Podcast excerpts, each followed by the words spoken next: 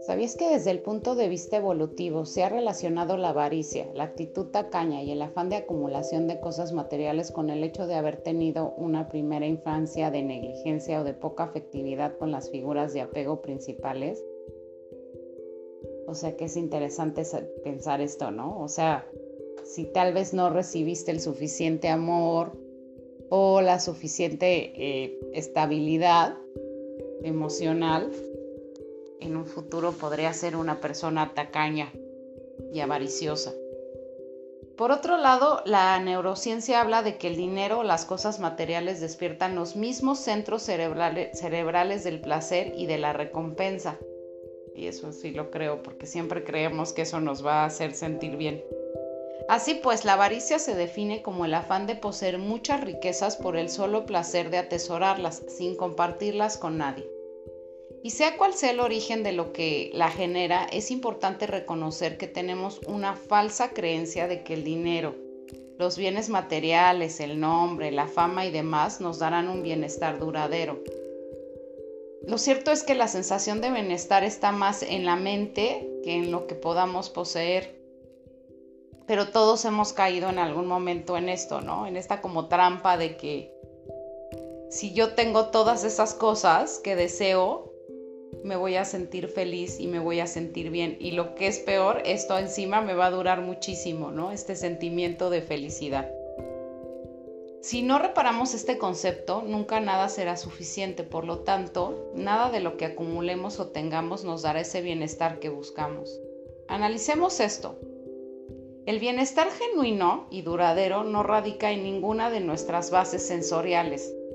No depende de lo que tomas del mundo, tiene que ver con nuestro equilibrio interno.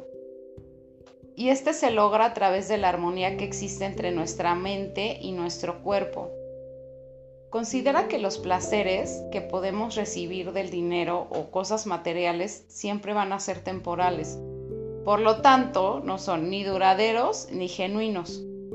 Ahora es importante aclarar que no es malo querer o desear, tener más, tener una estabilidad económica, una casa bonita, un mejor coche.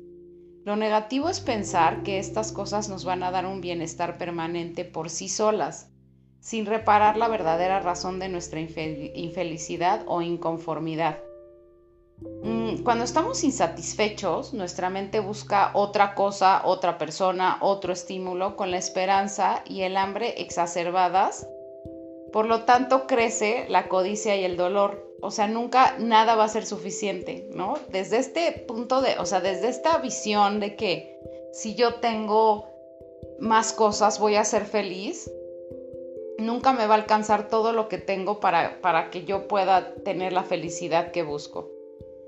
Así que bueno, hoy, lo que pretendo con este audio es invitarlos a analizar qué es lo que realmente buscan llenar con esta acumulación de dinero o cosas. Digo, en el caso de que ustedes sientan que están cometiendo este pecado o conozcan a alguien que, es cercano a ustedes y, que lo sienten súper avaro.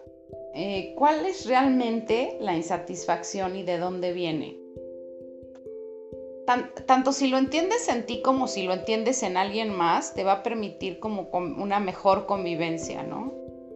Y como les he dicho antes muchas de las cosas que nos afectan en nuestra vida tienen que ver con situaciones que vivimos en la infancia. Tal vez traemos una carencia muy grande de dinero, ¿no? Y nos hemos contado el cuento de que si juntamos, acumulamos, guardamos, estaremos bien en cuanto a nuestras emociones. Por otro lado, cada cosa que guardamos, atesoramos y cuidamos nos convierte en un esclavo de esta. Y eso está cañón, ¿no? O sea, el estar cuidando tanto algo que estresante, que cansado, que ansiedad. Es por eso que me parece importante que consideren desapegarte, pues desapegarse, perdón, y soltar sus bienes materiales. Y fíjense, cuando si consideramos en desapegarnos y soltar nuestros bienes, nos vamos a permitir disfrutarlos sin estar cuidando cada cosa que poseemos. Dense la oportunidad de compartirlos con las personas que aman. Porque también es cierto que la avaricia que tenemos hacia nuestras cosas se va proyectando hacia el amor que le damos a las personas, hacia todo aquello que poseemos. Y material o no, dejamos de compartir por estarlo cuidando tanto. Yo tengo la teoría que las personas que son codas, son codas con el amor.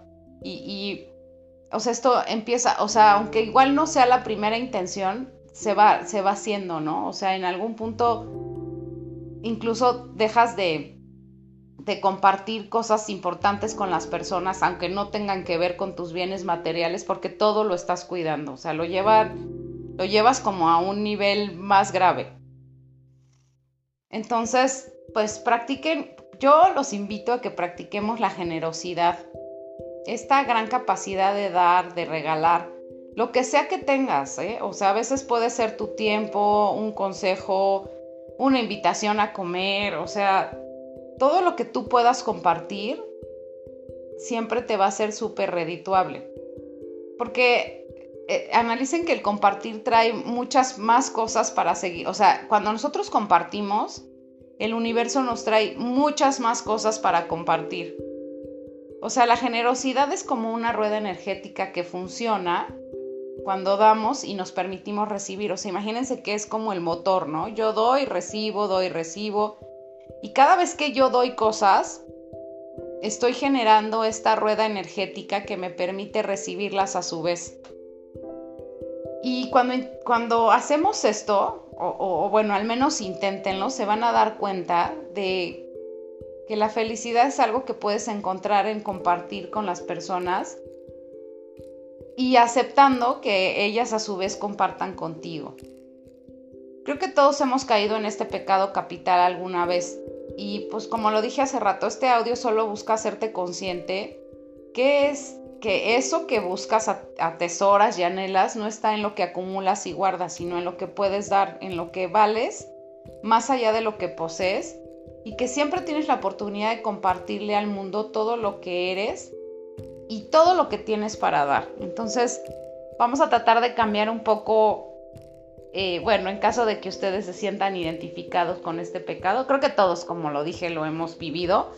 O sea, vamos a cambiar un poco el chip y, cada vez que estemos sintiendo que no, no queremos compartir porque tenemos miedo de que si compartimos algo eh, nos vamos a quedar sin eso o que a veces pasa que no sientes que tienes lo suficiente para compartir en cuestiones materiales y entonces lo guardas. ¿Qué les parece si intentamos practicar la generosidad, ¿no? Y tal vez compartir más de nosotros, de nuestro tiempo, de nuestro conocimiento, de nuestra sabiduría, de nuestro amor. Y, esto creo que nos va a traer situaciones mucho más felices en la vida. Entonces, bueno, les agradezco muchísimo. Eh, este es mi primer audio de este año. Eh, quiero desearles que tengan un excelente, excelente año. Gracias a todas las personas que siempre me están escuchando, a las que siempre me están pidiendo que haga más podcast. La verdad es que sí había estado un poco ocupada, pero bueno, yo espero que este año sí pueda estar compartiendo con ustedes mucho más de, todo esto que, que, además me encanta hablar de estas cosas. Y, y bueno, como darles un, un poquito del mundo espiritual o un poquito de... Ay, pues ¿cómo será? Como de... de pomada para su alma o, darles algunas alternativas que siempre los hagan mejores personas y los hagan sentir mejor porque pues en este compartir yo también aprendo, yo también avanzo y, y, yo también evoluciono. Que tengan un excelente fin de semana o ex semana o el día que lo, lo escuchen. Soy Diseñame Espiritual. Muchas gracias.